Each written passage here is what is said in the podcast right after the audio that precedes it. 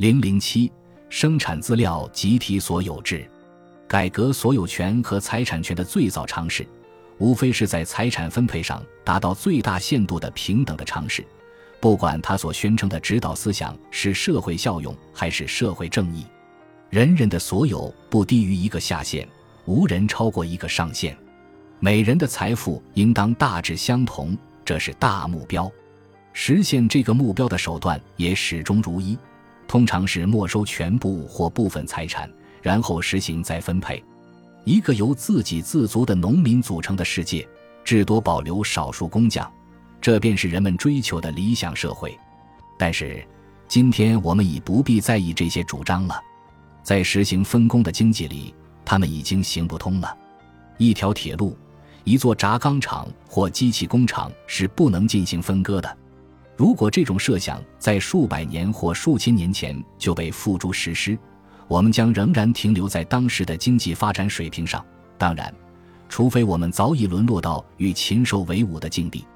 地球将只能供养它今天所供养的人口的极少部分，每个人的所得较之今天将少得可怜，甚至比工业国家中最穷的人还要可怜。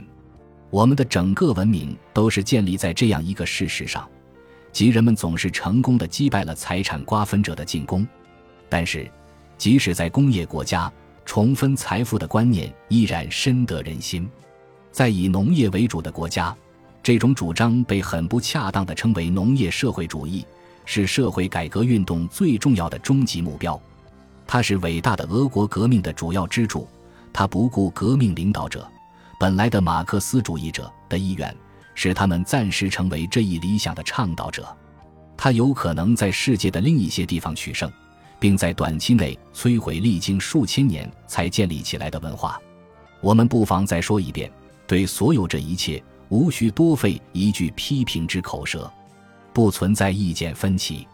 今天几乎无需证明，不可能在土地和田园共产主义的基础上建立起供养千百万百种人的社会组织。很久以前，一种新的社会理想代替了财产瓜分者对平等的狂热幼稚病。今天，社会主义的口号不再是财产分配，而是公有制，消灭生产资料私有制。把生产资料变成共同体的财产，这就是社会主义的全部目标。社会主义观念最有力、最纯粹的形式，已经与财产再分配的观念无任何共同之处。他与消费资料共同占有的糊涂观念也相去甚远。他的目标是使人人都能过上体面的生活，但是他还没有愚笨到相信通过摧毁实行分工的社会体系实现这一目标。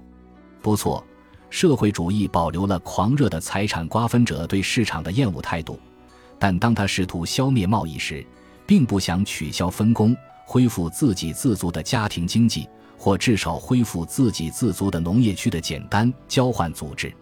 这种社会主义不可能兴起于分工社会所特有的生产资料私有制之前，在生产资料公有制的理想能够具有确定的形态之前。独立的生产单位之间的相互联系必须首先达到外部需求支配生产的阶段。只有在自由主义社会哲学揭示了社会生产的性质之后，社会主义理想才能变得清晰起来。在这个意义上，也只有在这个意义上，社会主义可以被视为自由主义哲学的产物。不论我们对其效用或可行性持有何种看法，我们必须承认。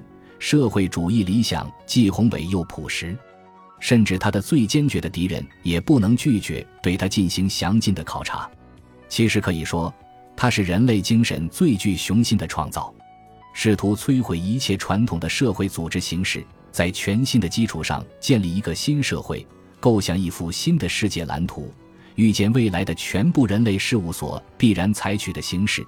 它是如此壮丽，如此无畏。无愧于赢得最高的赞誉。如果我们希望拯救世界于野蛮，就必须打败社会主义。我们不能无所用心地把它撇在一边。